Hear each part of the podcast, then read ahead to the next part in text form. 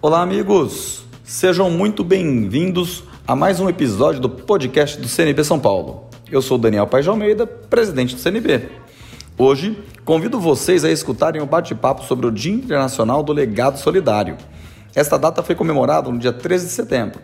E para celebrar, o CNB e a Unicef fizeram um encontro super bacana para explicar a importância do legado solidário.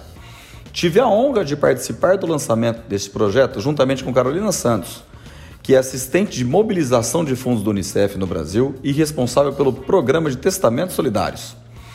Também participou Lídia Carvalho, que é oficial de marketing da Unicef no Brasil e responsável pelo desenvolvimento de conteúdos, campanhas e eventos para mobilização de fundos.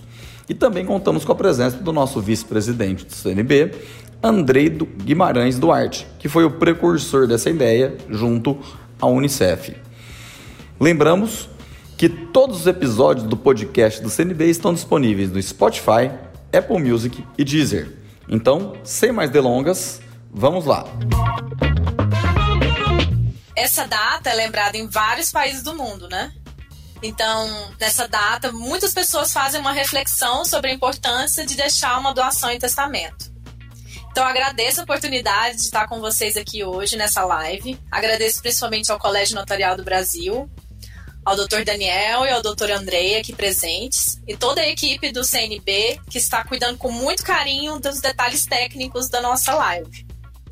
Agradecer também a minha colega Lídia por participar desse momento ímpar para o Unicef.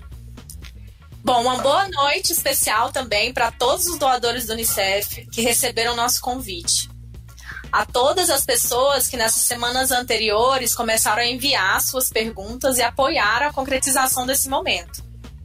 E para todos que reservaram esse tempo para estar presentes e conversar sobre legados solidários, o meu muito obrigada. Então, para dar início, por que é tão importante falar sobre o Dia do Legado Solidário? Aqui no Brasil, é verdade que a gente ainda fala pouco sobre o tema. Mas esse pode ser o início de uma conversa que vai crescer e conquistar mais pessoas. Porque doar é um gesto muito nobre. Nosso trabalho, então, é mostrar como as heranças podem trazer mais vida e mais oportunidade para milhares de crianças. Então, eu fiquei muito feliz por receber muitas perguntas elas mostram que tem pessoas que têm refletido sobre o tema e elas querem fazer a diferença na vida das crianças no Brasil e no mundo. E eu tenho certeza que após esse encontro aqui hoje, muitos dos que estão presentes vão se sentir tocados e com mais confiança para dar esse passo. Os legados solidários existem porque a gente se, se preocupa com o futuro das próximas gerações.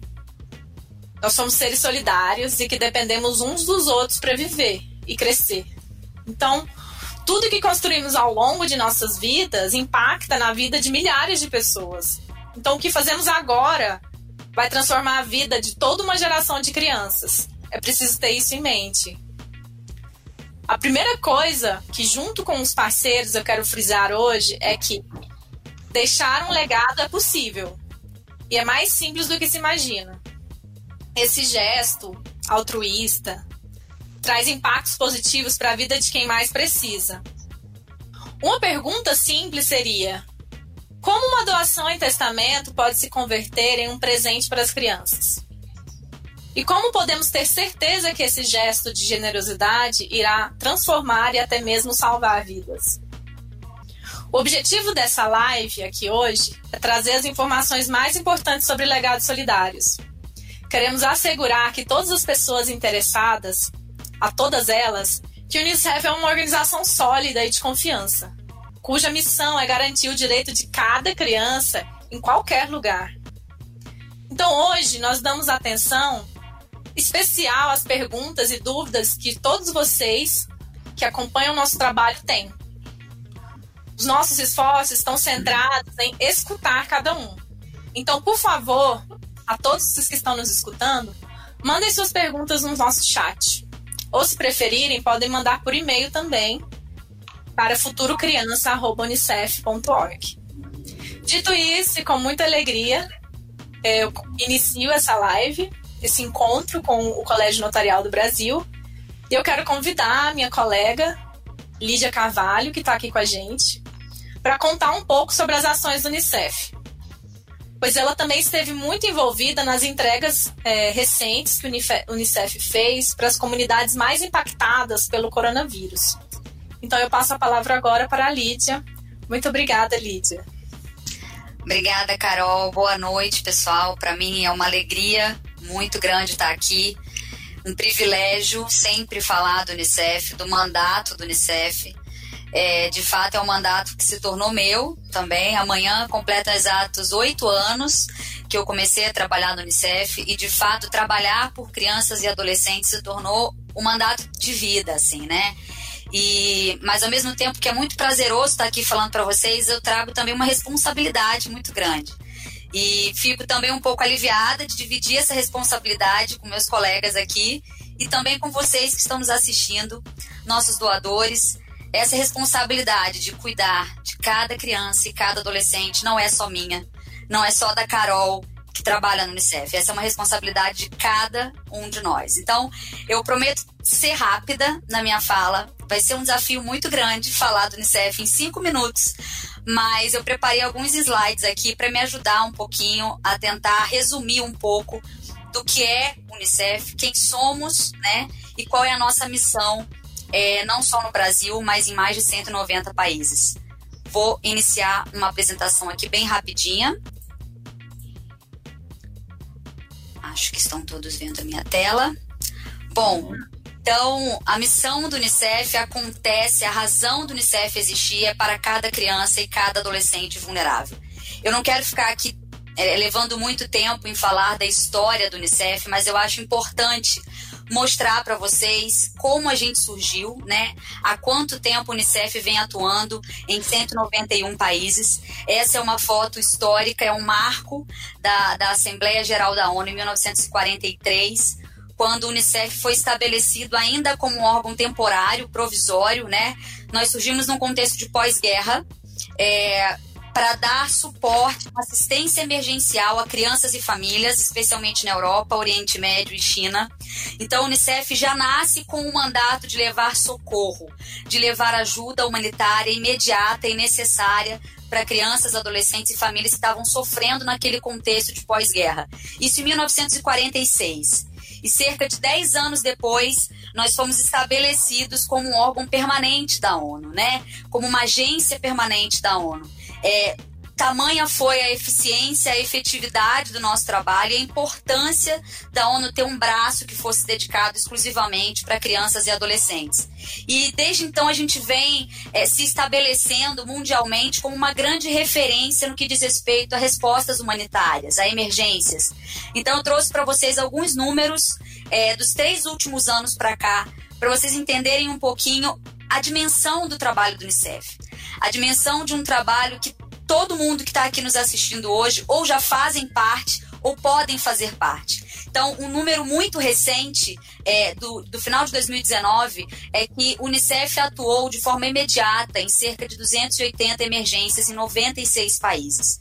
Então, hoje, o Unicef consegue prestar ajuda imediata. A gente chega em até 70, 72 horas em qualquer lugar do planeta Terra com ajuda imediata, com ajuda em forma de educação, vacina, nutrição. Então, esses são apenas alguns números que a gente se orgulha muito. Não vou ficar levando muito tempo aqui. Eu não quero que vocês gravem números, eu quero que vocês gravem histórias. Eu quero que vocês gravem de fato que por trás de cada número desse tem uma vida que está sendo salva tem uma geração que está sendo assegurada, né? Tem, tem aí uma, uma vida que está sendo preservada. E eu queria hoje que vocês saíssem dessa, dessa live, ao final dessa live, com essa certeza de que vocês podem fazer parte de um trabalho que de fato impacta a vida de milhares de crianças. Então, como eu disse, o Unicef vem se estabelecendo, e isso não sou eu que estou dizendo, né? Uma pesquisa de marca que a gente é, participou em 2017, que mostra a Unicef como uma referência mundial para proteção e garantia de direitos de crianças e adolescentes. É um mandato que a gente se orgulha muito, mas que, de novo, é uma responsabilidade gigante. E é por isso que a gente nunca para e que a gente se mantém sempre incansável. Mas e no Brasil? O que, que a gente faz no Brasil? O Unicef já está há 70 anos no Brasil um pouquinho antes de 1953, 1950, nós chegamos aqui. Então, quando a ONU estabeleceu o Unicef como um fundo permanente, nós já tínhamos chegado aqui três anos antes. Vocês podem perceber que o número, o, nome ainda era diferente, né? Fundo Internacional de Socorro à Infância. Esse, essa é uma foto histórica também do nosso primeiro escritório um registro único que nós temos. É, naquele momento, quando o Unicef surgiu no Brasil, a nossa prioridade, de fato, era a sobrevivência de crianças e adolescentes, especialmente crianças na primeira fase da vida, né, que a gente chama de primeira infância. Então, foram inúmeras ações que o Unicef liderou no Brasil, entre elas grandes campanhas de vacinação, aleitamento materno, a própria solução de soro caseiro, que a gente costuma dizer uma coisa tão simples, mas que salvou muitas vidas de crianças que sofriam de diarreia, por exemplo, naquela época, que era ainda uma causa de mortalidade infantil. São alguns marcos que a gente se orgulha e traz aqui para vocês. E hoje, onde nós estamos hoje no Brasil? Né, a Unicef atua em cerca de 1.900 municípios a nível de transformação, implementação e construção de política pública. Então, a gente atua de fato na raiz do problema. Então, a gente está em 1.900 municípios na Amazônia e no semiárido brasileiro, essas duas regiões que estão aí na tela em azul. Mas além disso, a gente também atua em grandes centros urbanos, né? Vocês podem ver aí, a gente tem aí é, 10 grandes cidades, onde a gente também atua de uma forma diferente que atuamos na Amazônia e semiárido, obviamente, porque as disparidades e as desigualdades são diferentes nessas regiões. E os nossos escritórios também, a gente possui hoje oito escritórios regionais e um escritório de emergência que fica situado em Boa Vista, que ele funciona ali especialmente para atender a, a, nossa ação de emergência humanitária em resposta à crise migratória da Venezuela. Então, o Unicef também tem presença permanente lá. E hoje, hoje mesmo, assim, é, nesse dia 14 de setembro, eu trago com muito orgulho para vocês alguns números da nossa atuação durante a pandemia. O mundo mudou completamente e o Unicef não podia seguir mantendo o nosso mesmo método de trabalho. A gente rapidamente se reinventou, a gente rapidamente ampliou as nossas ações no país e a gente é, continua incansável. A pandemia ainda não acabou, ainda tem muito desafio pela frente, mas eu já queria trazer para vocês alguns números, mostrar que a gente já chegou a mais de um milhão de pessoas em 10 cidades brasileiras, onde os índices epidemiológicos são, estavam mais, mais altos e também a vulnerabilidade de famílias também, os, os indicadores sociais também são mais críticos. Então, chegamos a mais de um milhão de pessoas com itens essenciais de higiene e de limpeza. Lembrando que nesse momento de saúde, de, de em que a gente está a prevenção pode salvar vidas, né? Itens de higiene e limpeza se, se tornaram mais do que nunca essenciais. Então, além disso, a gente distribuiu cestas básicas. Rio de Janeiro, São Paulo, Belém. Esse número já aumentou bastante. Esses dados são do final do mês de agosto. A gente já passou de 54 mil cestas entregues. Não adianta só a gente prevenir o contágio, é, da, da, da, do novo coronavírus, mas a gente também precisa dar formas de sobrevivência para aquelas pessoas que não estão podendo sair de casa e não têm a sua forma de sustento. Então, é, as cestas básicas também foram entregues nessas localidades. A gente ampliou nossos esforços nas fronteiras com a Venezuela, então é, instalamos é, tendas nas unidades básicas de saúde que funcionaram ali como triagem, como centros de triagem, continuam montadas e continuam servindo ali como é, apoio para essas unidades básicas de saúde. É, instalamos também estruturas para armazenamento de água e lavagem de mãos. E, não menos importante, levamos informação. Em momento como esse, pessoal, informação tem salvado vidas de fato. Então, a gente levou informação sobre a forma adequada de lavagem de mãos e de comportamento sobre a higiene pessoal para aquele povo migrante sem falar nos atendimentos, né, a mães especialmente, mães e mulheres, né, incluindo toda toda a parte de atendimento pré e pós-natal e também é, atendimento por resposta à violência de gênero. E educação é, e saúde mental também são as nossas prioridades, não só a entrega direta de itens, de suprimentos, mas também a gente precisa levar conteúdo de qualidade para os nossos adolescentes, por exemplo. Então a gente já alcançou mais de um milhão de adolescentes com mensagens e orientações para cuidar da saúde mental. E chegamos impactando também famílias como um todo, não só crianças, né? 626 mil crianças apoiadas com educação em casa, nesse novo normal que a gente está passando. Então eu queria dizer que com muito orgulho a gente está deixando a nossa marca, assim, no mundo de alguém. A gente acha às vezes que é muito clichê falar que a gente vai mudar o mundo, né? A gente se acha muito pequeno para mudar o mundo. Mas eu gosto muito de dizer isso, que a gente está deixando a nossa marca no mundo de alguém. E se cada um tiver esse compromisso de deixar a marca no mundo de uma pessoa, não tem a menor dúvida que a gente vai conseguir mudar o mundo como um todo. E eu costumo dizer que assim, ainda falta muito, mas falta menos. A gente está no caminho, a gente está no caminho. O mandato do Unicef é, já existe há mais de 70 anos, não é por acaso. A gente tem feito um trabalho que, de fato, protege, cuida e olha para cada criança e cada adolescente. Para mim, de novo, assim, é uma alegria e um privilégio muito grande estar falando aqui para vocês sobre esse mandato, que não é só meu, que é de cada um de nós. Então, queria agradecer pedir desculpa pela velocidade na fala e me colocar à disposição caso vocês tenham alguma dúvida sobre o nosso trabalho. Eu atuo na área de mobilização de recursos e parcerias e acompanho muito de perto todas essas ações que acontecem de entrega, toda a execução das nossas iniciativas, para depois abastecer vocês, nossos doadores, empresas parceiras, com o conteúdo do campo. Porque muito mais importante do que você é, falar de números é você falar de vidas, né? Então, eu quero deixar aqui mais uma vez meu muito obrigada, Carol, pelo convite e dizer para vocês que vocês se sintam parte disso, que vocês assumam esse compromisso de deixar um legado para gerações futuras, seja para o Unicef, seja para outra instituição. O que eu quero que vocês saiam daqui hoje é com essa certeza que a gente pode sim deixar a marca no mundo de alguém. Muito obrigada. Obrigado. Boa noite a todos, boa noite Carolina, Lídia, é, Daniel, é, boa noite quem está nos acompanhando. É uma honra estar tá com a Unicef nessa empreitada, uma, uma convergência que acabou sendo até uma coincidência de, de, é, de projetos que não sabíamos que o Unicef tinha também nesse sentido. É, cabe a mim falar um pouco do do histórico do legado notarial do colégio, no Colégio Notarial do Brasil São Paulo. O notariado, eh, os notários, o colégio notarial e os notários existem eh, no mundo todo. O, notari, o notariado existe no mundo todo. O notário, eh, principalmente eh, nos países de origem eh, do direito de origem romana, ele está presente na sociedade e uma, um desses eventos de, de congratulação na Espanha, um colega notário teve contato com um projeto nesse sentido na Espanha. É, e trouxe para nós no, no Colégio Notarial. Na época eu era presidente e a ideia foi assim extremamente é, é, bem recebida. Os, nós já queríamos participar da, é, da vida, da, da evolução da sociedade brasileira de alguma maneira de uma, alguma forma ajudar, é, a, a, a ajudar o presente e o futuro. Pensando nisso, é, Lídia, a gente começou a trabalhar em duas questões, assim, principalmente. Uma que nós entendemos que tratava mais do presente, que era a saúde, e a outra que a gente é, pensou mais no futuro, que era a educação. Nós tivemos dois parceiros iniciais.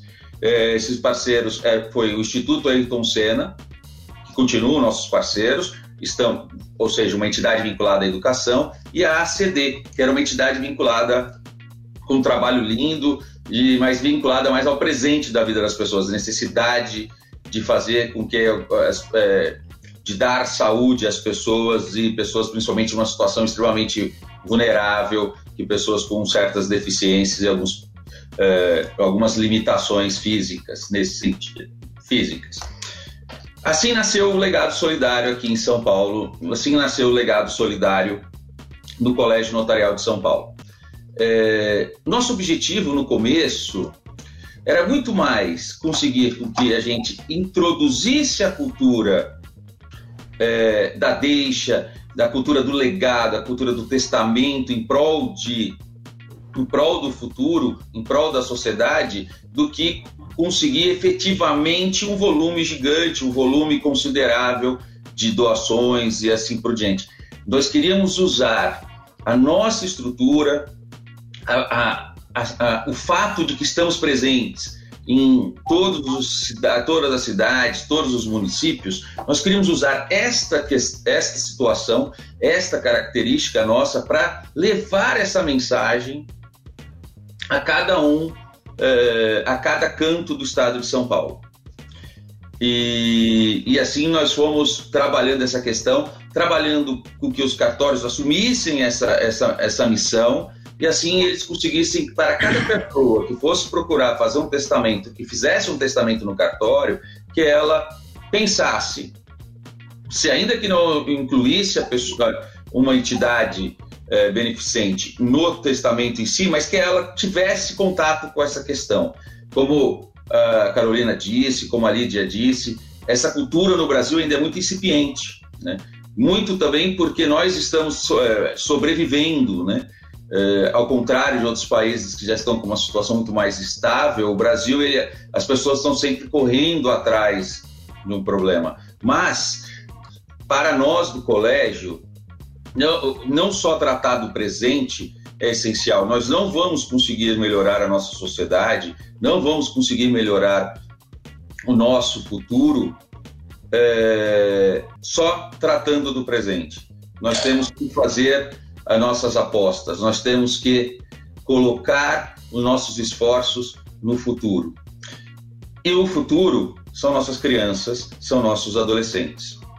É, o que estamos plantando neles hoje é o que vamos ter no futuro. E justamente por isso que quando surgiu a oportunidade de conversar com vocês do Unicef, essa, é, oportunidade nós não poderíamos deixar escapar. Por quê?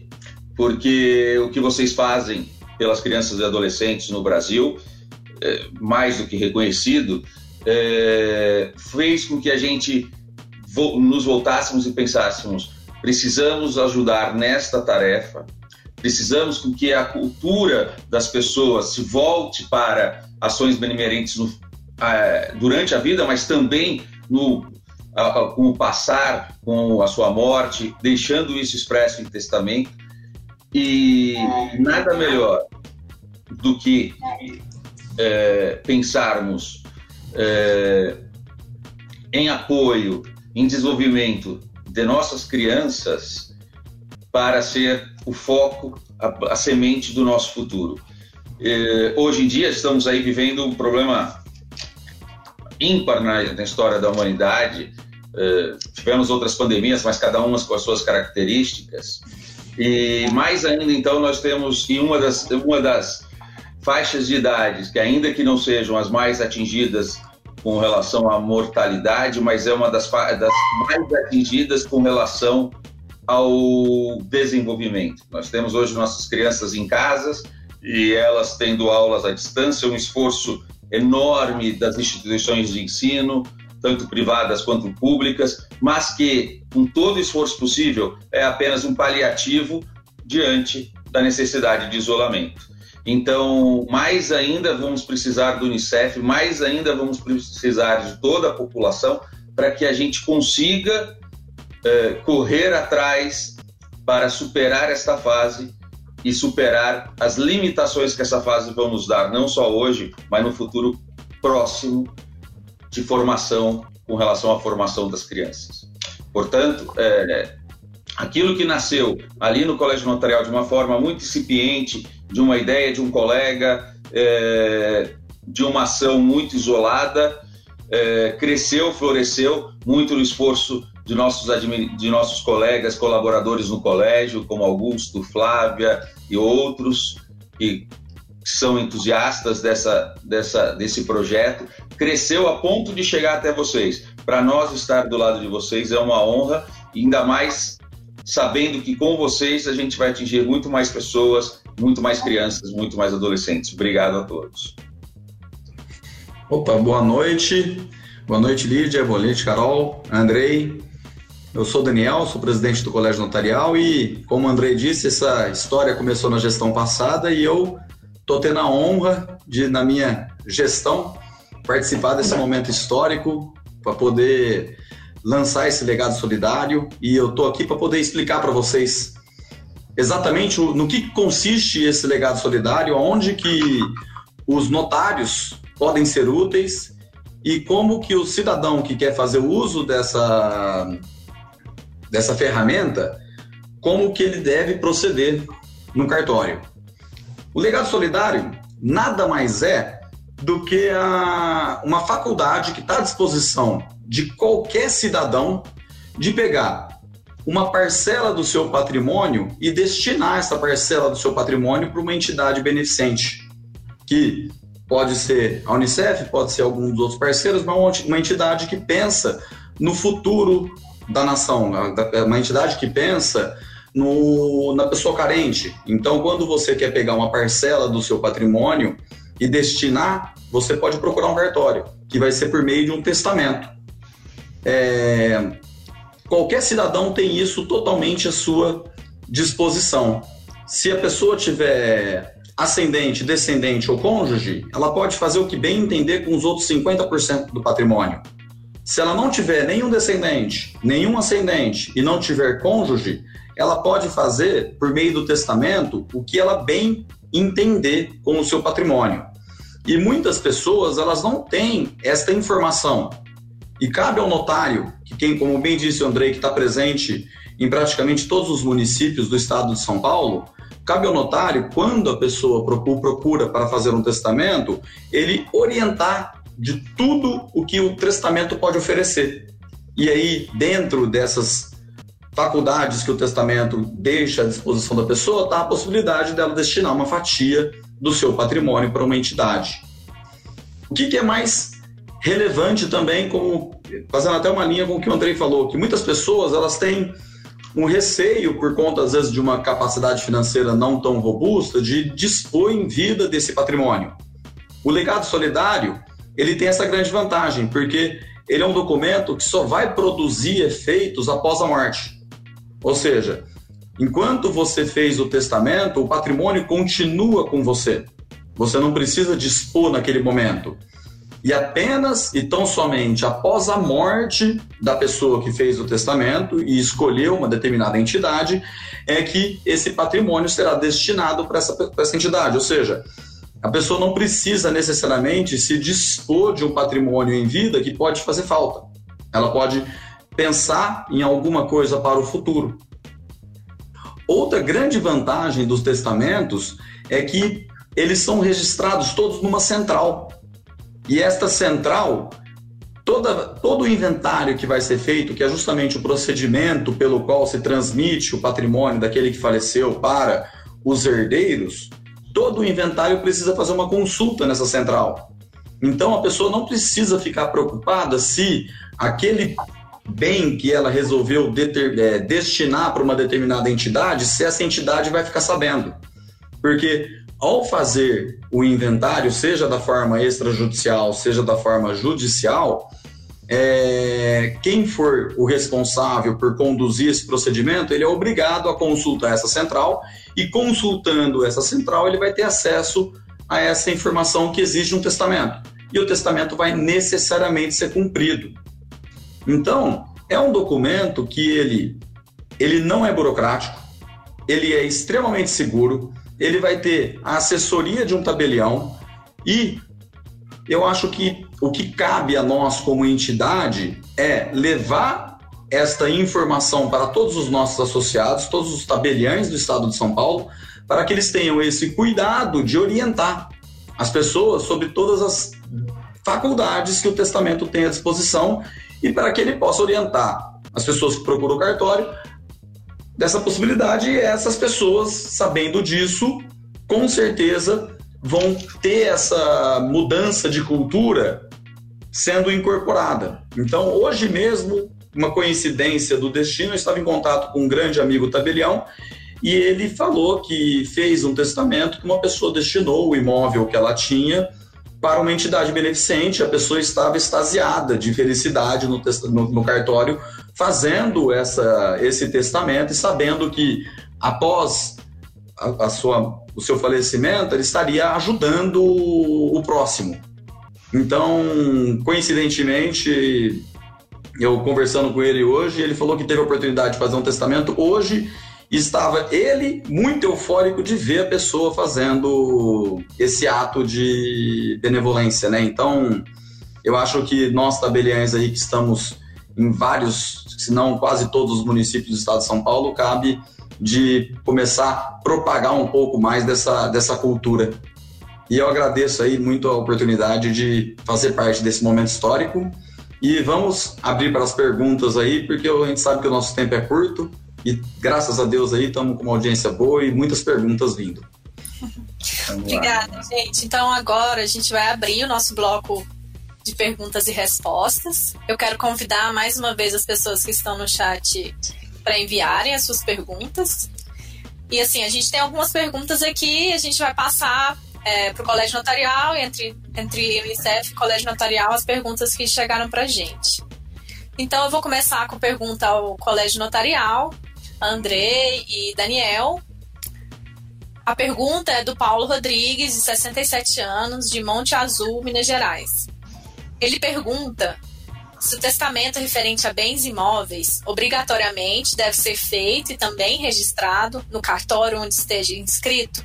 E junto a essa pergunta, o testamento referente a bens imobiliários, especialmente saldos bancários e aplicações financeiras, pode ser feito sem, sem necessidade de registro cartorário? Então passa a bola. Vamos lá. Fica à vontade, Daniel. Ó, o testamento, ele vai tratar de todo o seu patrimônio. No mesmo documento, você vai tratar de tudo: dos bens móveis, dos bens imóveis, de saldos em contas, enfim, de praticamente todo o seu patrimônio. A única coisa que fica fora do testamento são eventuais previdências que você pode, quando faz uma previdência, escolher dentro da previdência quem que é o beneficiário. Mas todo o restante do patrimônio, ele vai ser tratado no testamento. E o testamento ele não tem a competência territorial que a gente está acostumado muito a ouvir dos imóveis. Então, eu, aqui em Ribeirão Preto, posso fazer testamento de qualquer bem localizado no Brasil. Então, não tem que se preocupar com a territorialidade e o registro deste testamento é feito automaticamente na central pelo próprio notário. Então você também não precisa se preocupar em aonde registrar esse testamento, aonde guardar esse testamento, porque essa central vai, como eu disse na, na introdução, ela vai ser automaticamente comunicada para quando for feito o inventário. Então, resumindo, não existe territorialidade, você pode fazer o testamento sobre todos os bens seus, independentemente da natureza deles, em qualquer tabelião. E não precisa se preocupar com o registro. Quer acrescentar algo, Andrei? Então, é, é importante é, lembrar que, como o Daniel disse, quando você faz um testamento, você tem disposições patrimoniais, disposições não patrimoniais. As disposições patrimoniais, elas podem tanto ser relacionadas a bens imóveis, como a pergunta, é o começo da pergunta, como bens móveis, como a segunda parte da pergunta, como o Daniel disse. O testamento, ele é um ato que ele produzirá efeito após a morte. E não, então, ele não há necessidade, ainda que ele vá automaticamente ser registrado, arquivado na central dos notários, ele não tem uma necessidade ainda de ser levado a qualquer órgão público, porque a qualquer órgão de registro ou alguma finalidade específica para produzir efeitos agora, porque ele virá produzir efeitos após o óbito. Quando houver o óbito, no testamento normalmente pode ser indicada uma pessoa para cumprir as suas obrigações, são chamados de testamenteiros. Esta pessoa pode levar, eh, terá, vai levar esse testamento ao inventário. O testamento não afasta o inventário, ele apenas diz como o, o, o, o falecido deseja que a sua herança seja partilhada.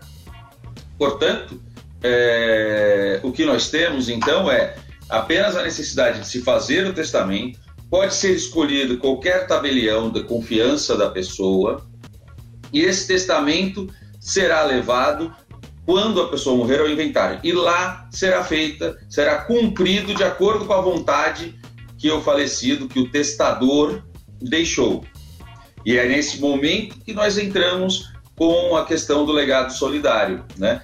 Que como a gente estava falando antes um pouquinho, é, que é justamente a possibilidade, a exposição por parte do tabelião, ou seja, a exposição que existe a possibilidade do testador deixar algo para uma entidade beneficente.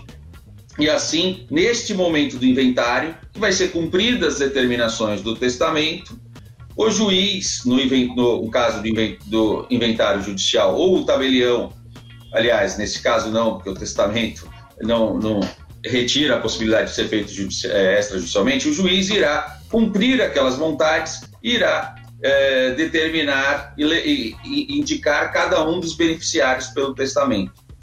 É, então, não há essa necessidade mesmo de se praticar nenhum ato posterior à lavratura do testamento. Não há registro, seja em, com bem imobiliário, seja por, com, com relacionados a bem imóveis. Beleza, obrigada. Acho que a pergunta que a gente tem agora, que ainda é do, do senhor Paulo, tem um pouco a ver é, com tudo isso que a gente já falou, mas ele perguntou à Unicef, né?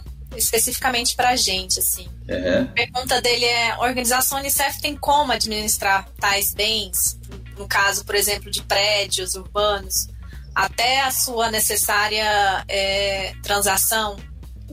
Então, acho que a gente já falou um pouco disso, né? Mas sobre o assunto, Paulo, obrigado por sua pergunta. É importante notar que esse processo é, judicial que envolve o testamento e o inventário de bens possui essas regras próprias que o André e o Daniel explicaram, né, dentro do Código de Processo Civil.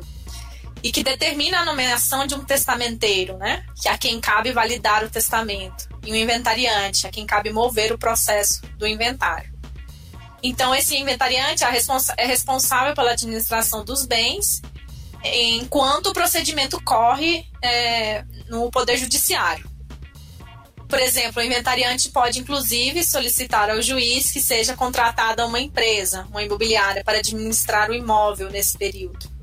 Somente após a homologação dessa partilha e a devida transferência do bem para o Unicef é que a gente passa a ser responsável pelo imóvel, digamos. E vale lembrar que após esse processo que o Unicef recebe esse bem, ele é convertido em recursos para as crianças e adolescentes. Então, você pode imaginar que uma casa pode ser convertida em milhares de doses de vacina para imunizar crianças mais carentes. Só dando um exemplo, assim, né? Ou kits para o tratamento de desnutrição aguda, que ainda aflige muitas crianças. São só pequenos exemplos, mas é para a gente imaginar que um bem é convertido em ações, né? Em recursos é, que, que chegam até milhares de crianças. Então, é, voltando a palavra aqui e convidando as pessoas para mandarem as perguntas, hein? O pessoal que está aqui na, que tá assistindo a gente, podem mandar suas perguntas. Eu quero fazer uma pergunta agora é, sobre o Estado civil chegou uma pergunta pra gente assim: Considerando o meu estado de solteiro, sem herdeiros ditos necessários e também sem vínculo conjugal de qualquer natureza, posso fazer um só testamento ou teria que elaborar dois documentos? Um referente a imóveis e outro a testamento é, de bens mobiliários. A gente também já respondeu um pouquinho isso, mas só para é, frisar aí, André e Daniel, o que, que acontece referente ao estado civil é, do momento da pessoa fazer o testamento dela. vamos lá. Posso, Dani? Posso. Por favor. É, vamos lá. É, primeiro ponto. É, nós, vou tentar fugir do juridiquês, tá, pessoal? é, para a gente não deixar todo mundo mais. É, tentar deixar menos entediado quem está assistindo. Mas vamos lá. É, primeiro, o Estado Civil vai ter ou não é, influência no que ele pode testar, no que ele pode falar, no que ele pode deixar no testamento, a sua disposição, a sua vontade, de acordo com o que é esse Estado e também de acordo com exatamente é, qual é esse Estado civil. Então, o primeiro ponto que a gente tem que ver é, é o seguinte: os herdeiros são o. Toda pessoa tem seu patrimônio dividido em duas partes. Né? parte disponível e a parte é, indisponível. quando você vai testar, é analisado se a pessoa qual é se a pessoa é casada ou não e se a pessoa possui alguns tipos de herdeiros chamados herdeiros necessários. Esses herdeiros necessários, que são os ascendentes, descendentes, cônjuges, eles obrigatoriamente herdam partes, metade do seu patrimônio. A outra metade, como o Daniel disse, é a parte disponível, que a pessoa pode fazer o que quiser. No caso do senhor Paulo, senhor Paulo, né, que fez essa pergunta, ele sendo solteiro e ele não tendo mais, ele não tendo descendentes e nem ascendentes, ele pode dispor livremente do seu patrimônio. Então, a primeira coisa que nós temos que ver é: há herdeiros necessários ou não? Em havendo, nós começamos a dividir o patrimônio em dois a parte disponível e a parte que cabe reservada aos seus herdeiros, a legítima que cabe aos seus herdeiros necessários. Não havendo herdeiros necessários, a disposição é maior. A pessoa pode dispor, como bem entender, da totalidade do seu patrimônio. E quando a gente fala da totalidade do patrimônio, não há necessidade de se fazer é, test, um testamento por natureza de bem. Então não há necessidade de ser um testamento para bens móveis, testamento para bens imóveis. A totalidade daquele patrimônio pode ser tratada num testamento. Então, é, especificamente com relação à pergunta, basta um testamento para tratar de bens móveis e imóveis e o Estado Civil interfere na, na é, no que ele pode no quanto ele pode dispor de seu patrimônio ou não. Daniel, algum complemento? Não, acho que você foi brilhante. Então tá. Tem uma pergunta aqui que tá bom. gente da, da Márcia Dayan, 62 é. anos de Brumadinho, que ela vai nesse sentido. Então eu já vou perguntar porque tá no mesmo sentido. Ela fala assim: no meu caso, eu não tenho herdeiros diretos, mas gostaria de deixar meus bens para os meus sobrinhos e para algumas instituições. Isso é possível? Como é que isso é feito em testamento? Ah, foi o que o Andrei disse. Ela não tem filhos, que são descendentes, não tem ascendentes, pelo que eu entendi da pergunta, e não tem cônjuge. Ou seja, ela pode fazer o que ela bem entender do patrimônio. Se ela quiser deixar 70% para os sobrinhos e 20% para uma instituição, pode. Se quiser, e 30% para uma instituição, pode. Se quiser deixar 70% para uma instituição e 30% para os sobrinhos, pode. Ela tem a, a ampla liberdade para poder testar. Então, o que ela bem entender fazer no testamento, ela vai poder fazer. Para ser bem objetivo. Ana. É, chegou uma, uma pergunta aqui na, pelo chat da Marli Cuesta. Marli, obrigada pela sua pergunta. É, eu vou passar essas pergunta, essa pergunta para a Lídia. Que ela pergunta assim: Nós vamos abrir um escritório do Unicef em Natal, Rio Grande do Norte? Hum, joia. É, obrigada, Marli, pela pergunta. É, então, na verdade, o Unicef hoje ele é distribuído estrategicamente pelo país, né? Pelas localidades onde a gente realmente é, entende que o nosso trabalho vai acontecer de forma mais dinâmica, né? E mais rápida. É, então, hoje, a região ali, é, é, o estado né, do Rio Grande do Norte, ele é todo atendido pelo nosso escritório de Recife. A gente tem um, um escritório em Recife, é, inclusive o Rio Grande do Norte é participante do selo Unicef, que é hoje a nossa principal é, iniciativa a nível municipal. Fique à vontade para entrar no site selounicef.org.br.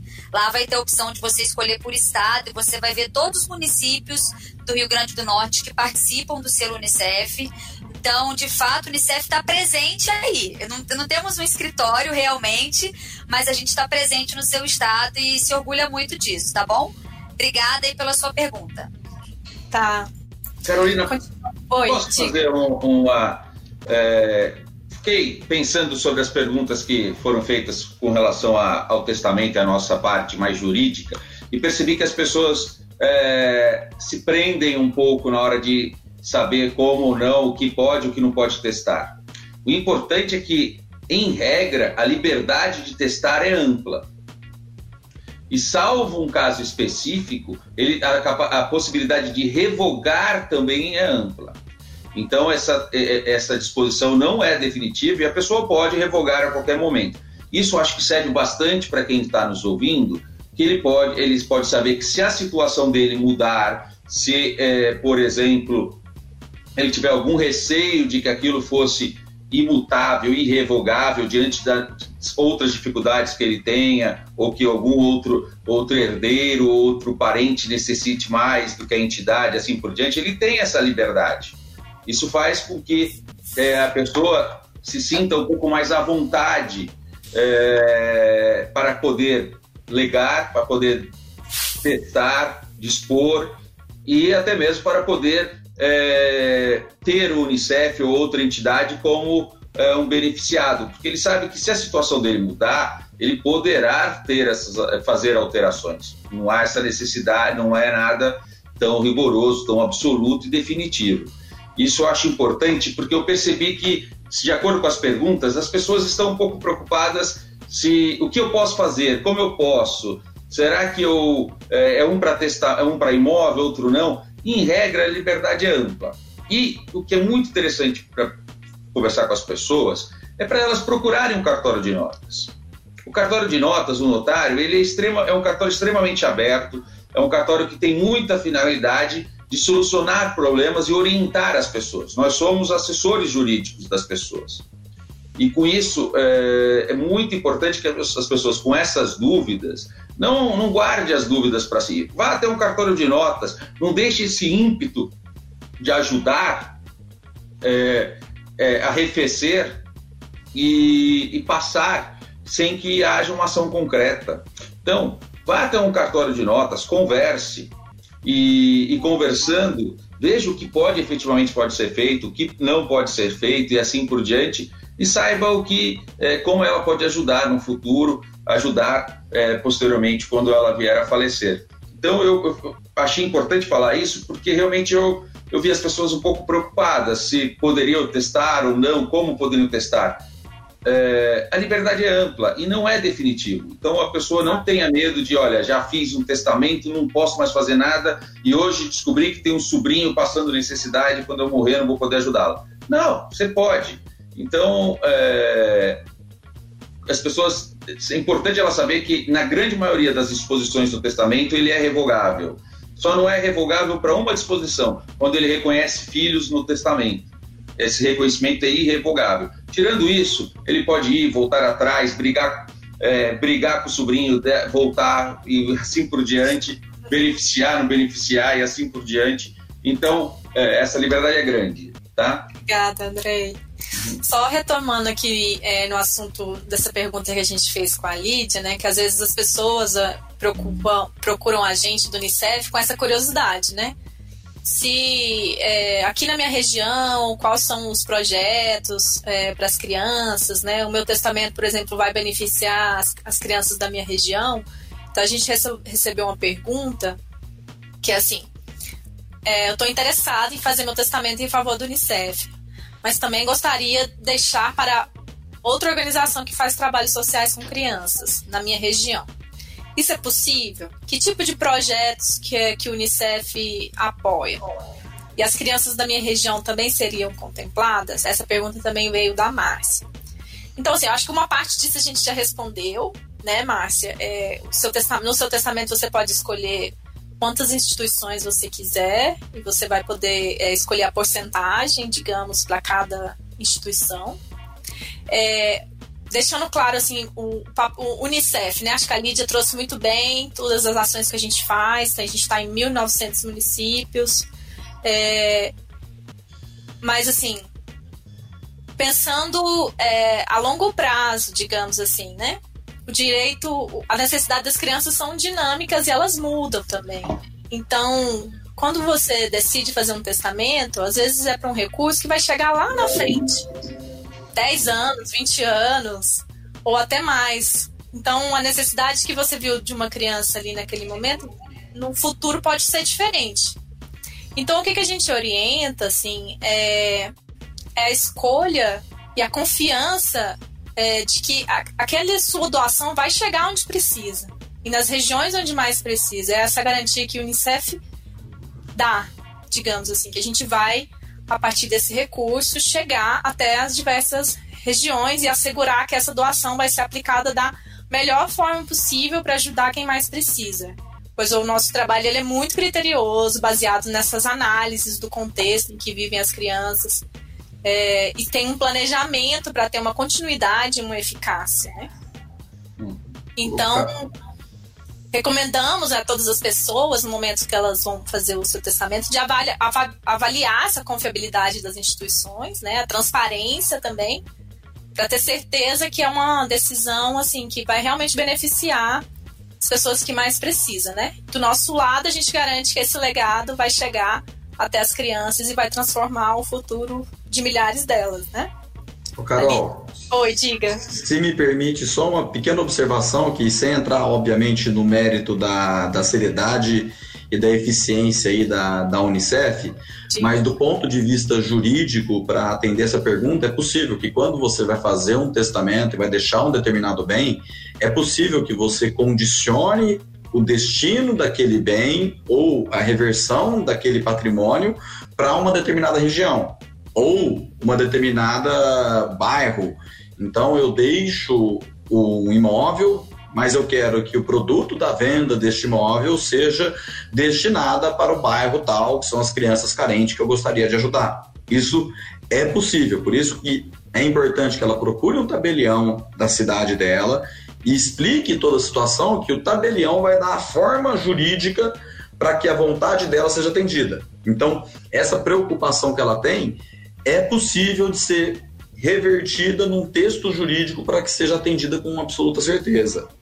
Ela consegue, ela, ela consegue determinar, condicionar a, a, a doação, ou entre aspas, a deixa, o texto do testamento, a disposição dela no testamento, a, como o Daniel disse, a determinados requisitos que são importantes para ela. É, salvo engano, acho que ela é de Brumadinho, né? Então, é, é, então isso é, já dá para entender a preocupação dela, porque é uma região que passou por uma dificuldade grande alguns anos atrás, né? Com o rompimento da barragem e toda uma necessidade de reconstrução, né? É, então, é, é, possível que ela estabeleça, assim, regras de como vai ser, vão ser aplicados os recursos que ela eventualmente deixou no testamento. Tá. Então a gente pede para essas pessoas que estão interessadas, né, nesse enfim, em deixar uma coisa mais específica para sua região, de entrar em contato com a gente também para se informar, né? Para saber se a gente consegue é, realmente concretizar esse desejo, né? Se, se, é um desejo tão específico também, porque vai de acordo com a linha de projetos e de ação que a gente tem, né? Bom, como a gente também já está correndo com o tempo, vamos fazer é, uma dinâmica aqui rápida é, com as perguntas que a gente ainda tem. Eu vou dar. É, chegou uma, uma. Pinga fogo. é, chegou uma pergunta aqui no Vamos YouTube lá. da Ana Maria da Silva Fernandes. Então, se a pessoa quiser deixar uma aposentadoria, ela pode? Pode ou não pode? Não, é, não entendo direito como é que ela quer dizer com isso.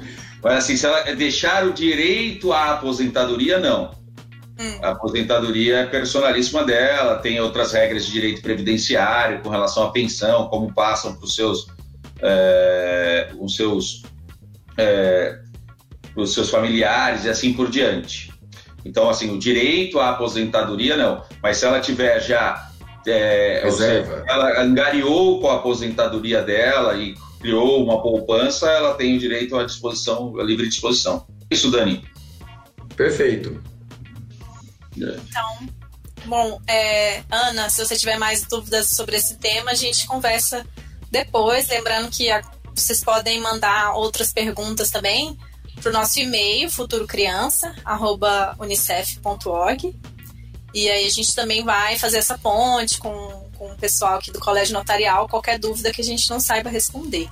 Isso, e com certeza na cidade dela tem um tabelião que certamente poderá orientá-la nessas dúvidas que as, com um pouco mais de atenção, com um pouco mais de peculiaridade, que aqui no, na, numa live a gente não tem essa disposição, mas na cidade dela eu tenho certeza que existe um tabelião que estará à disposição para poder ajudá-la. Então, assim, existe, para a gente seguir, existe um modelo ou modelos de, de testamento que o cartório pode oferecer a quem está interessado? E nesse sentido também, tem incidência de tributo ou isenção tributária? Eu vou tentar ser, ser, ser bem breve nisso. Na verdade, eu acho que um testamento bem feito é, é igual um terno sobre medida. Você não vai ter um modelo pronto que você vai oferecer para a pessoa ir lá e preencher lacunas. Porque aí não é um. Ele não vai atender com as especificações que o testador merece. Então eu acho que modelo pronto não tem. Basta ele procurar o tabelião da cidade dele, externar o que, que ele gostaria que fosse feito com o patrimônio e o tabelião vai ajustar a vontade dele dentro dos termos específicos do que ele gostaria. Então eu não acho que o modelo pronto seja o caminho mais adequado para poder fazer esses legados solidários. E. Pois não, Andrei. Eu, eu, queria ver, Dani, só se a dúvida da pessoa estava relacionada aos tipos de testamento. Existe o testamento particular, que é aquele que ela mesma faz, e com algumas testemunhas, que tem uma insegurança na medida em que é, ele deve ser guardado, pode ser perdido, é, as testemunhas podem não mais estar presentes também quando a pessoa é, falecer. Existe testamento público que é feito por tabelião, há um número menor de testemunhas. É, o testamento fica registrado na central, é, fica também é, registra, é, fica escrito, lavrado no livro do tabelião de, eternamente. Eu, eu brinco eternamente porque eu já fui tabelião de um cartório de 1881 e eu tinha todas as escrituras de 1881 lá preservadas. Então, quer dizer, nós temos, é, fica lá arquivado, tem essa esta vantagem, além de estar na central, o que facilita, por exemplo, no inventário, o juiz vai pesquisar a central se existe esse testamento, e também o tabelião, quando vai fazer um inventário extrajudicial, vai pesquisar. Então, existem essas vantagens. Existe testamento cerrado, que é, é, bastante curioso, que é aquele que a pessoa faz de próprio punho, leva no cartório, o cartório bota no envelope, costura e sela. Igual coisas de, de filmes de capa-espada, né? Que coloca aquele selo, bota o carimbo em cima do selo e guarda. Ou seja, existem essas modalidades de testamento, que são espécies de testamento. Mas, como o Daniel disse, independentemente da espécie de testamento, uh, um modelo pré-determinado de redação não é indicado. Cada pessoa tem peculiaridades na sua vontade e essa, o direito permite ter essas peculiaridades e isso, ou seja, a pessoa merece ouvir que seja ou, ou que, que o tabelião ouça essas peculiaridades e faça especificamente um texto que traduza a vontade do testador. E a outra pergunta é com relação aos impostos. Hum. A gente aproveita para dizer que cada estado tem uma legislação específica. Então, se os bens forem imóveis, vai ter que olhar a legislação da onde se encontra um bem imóvel. Então, por mais que a pessoa venha no estado de São Paulo fazer um testamento de um bem que está localizado, por exemplo, em Minas Gerais, os impostos da transmissão desses bens imóveis serão regulados pela legislação de Minas. Então é difícil a gente responder na live se existem isenções ou não, porque a gente teria que analisar a legislação de 27, de 26 estados mais o distrito, que é absolutamente inviável. Mas, mais uma vez, procure o tabelião da sociedade, que eu tenho certeza que ele terá a maior atenção do mundo para poder te orientar em todos esses detalhes. Eu acho que vale um acréscimo apenas. Não existe um imposto sobre o testamento. O que existe o imposto é sobre o inventário, ou sobre o eventual doação. Na verdade, é sobre a, a transmissão causa-mortes. É, em todos os estados do Brasil, até porque é previsto na Constituição e no Código Tributário Nacional, nós temos um imposto chamado ITCMD Imposto de Transmissão Causa-Mortes e Doações. É, esse imposto varia de 4% a 8% e ele incide nessas duas hipóteses, que são as hipóteses de incidência causa mortes, ou seja, transmissão do patrimônio em decorrência da morte da pessoa, ou se a pessoa doou, se a pessoa fez uma liberalidade em a favor da outra. Mas sobre o testamento não há um imposto específico que incida. Tá, obrigada. É, vamos encaminhando já para o final. Então, tem umas últimas perguntas aqui. E também aquelas pessoas que ainda tiverem perguntas no chat, se quiserem enviar, a gente pode responder depois por e-mail, tá? É só deixar o seu contato que, que a gente responde. é, chegou uma pergunta do José Renato, é, que é pra gente, do Unicef. Ele pergunta assim: quais são os dados do Unicef que eu preciso ter no momento de fazer um testamento? Então, em caso de dúvidas, como eu posso entrar em contato, com quem eu devo falar. Então, é, nós orientamos, José, que no momento de fazer um testamento, você apresentar o nome da nossa instituição, Unicef, né, o endereço completo e o CNPJ.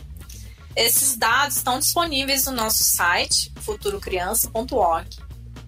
Mas, assim, para assegurar que tem em mãos esses dados necessários, recomendamos que antes de você ir é, fazer o testamento, converse com a gente, entre em contato com a gente. É, nesse mesmo site, futurocriança.org, é, tem os dados, e no nosso e-mail também, futurocriança.unicef.org. A gente também tem um número que é o 0800 605 2020. E a gente também fornece um guia é, com as, as orientações necessárias no momento, né? A gente encaminha esse guia pelo correio, a gente pode mandar por e-mail. O guia também está disponível para download no site. Vocês têm alguma é, colocação sobre esse tema de documentos na hora de fazer um testamento? Ah, eu queria fazer um, um, só uma colocação sobre o que você falou. O ideal é que realmente a gente coloque todos os dados do Unicef para que a gente tenha facilidade na identificação. Na verdade, quem for cumprir o testamento, seja o juiz, principalmente o juiz, ou na possibilidade de ser feito parte dele em inventário extrajudicial, uh, se ele já foi aberto uh, pelo, em procedimento pelo juiz, como é autorizado em alguns estados, é é, vai facilitar bastante. Mas é muito interessante lembrar que não há necessidade para ser cumprida a vontade que ele identifique precisamente o, o beneficiário. O importante é que esse beneficiário seja identificável. E o que, que eu quero dizer com isso? Eu estou tentando facilitar a vida das pessoas para quererem, é, para quem quer doar para o Unicef. Ah, não tenho CNPJ, vou fazer meu testamento amanhã. Não consegui falar com ninguém. Ok, coloque lá Unicef. Aquele que irá cumprir o testamento, ele é, tem a obrigação, o, de, o, dever de ofício, por ofício, de ofício dele, de é, localizar é, aquela, a, a, o beneficiário do testamento. Ou seja, basta que ele seja identificável e não necessariamente identificado. Ok, obrigada pela, por esclarecer.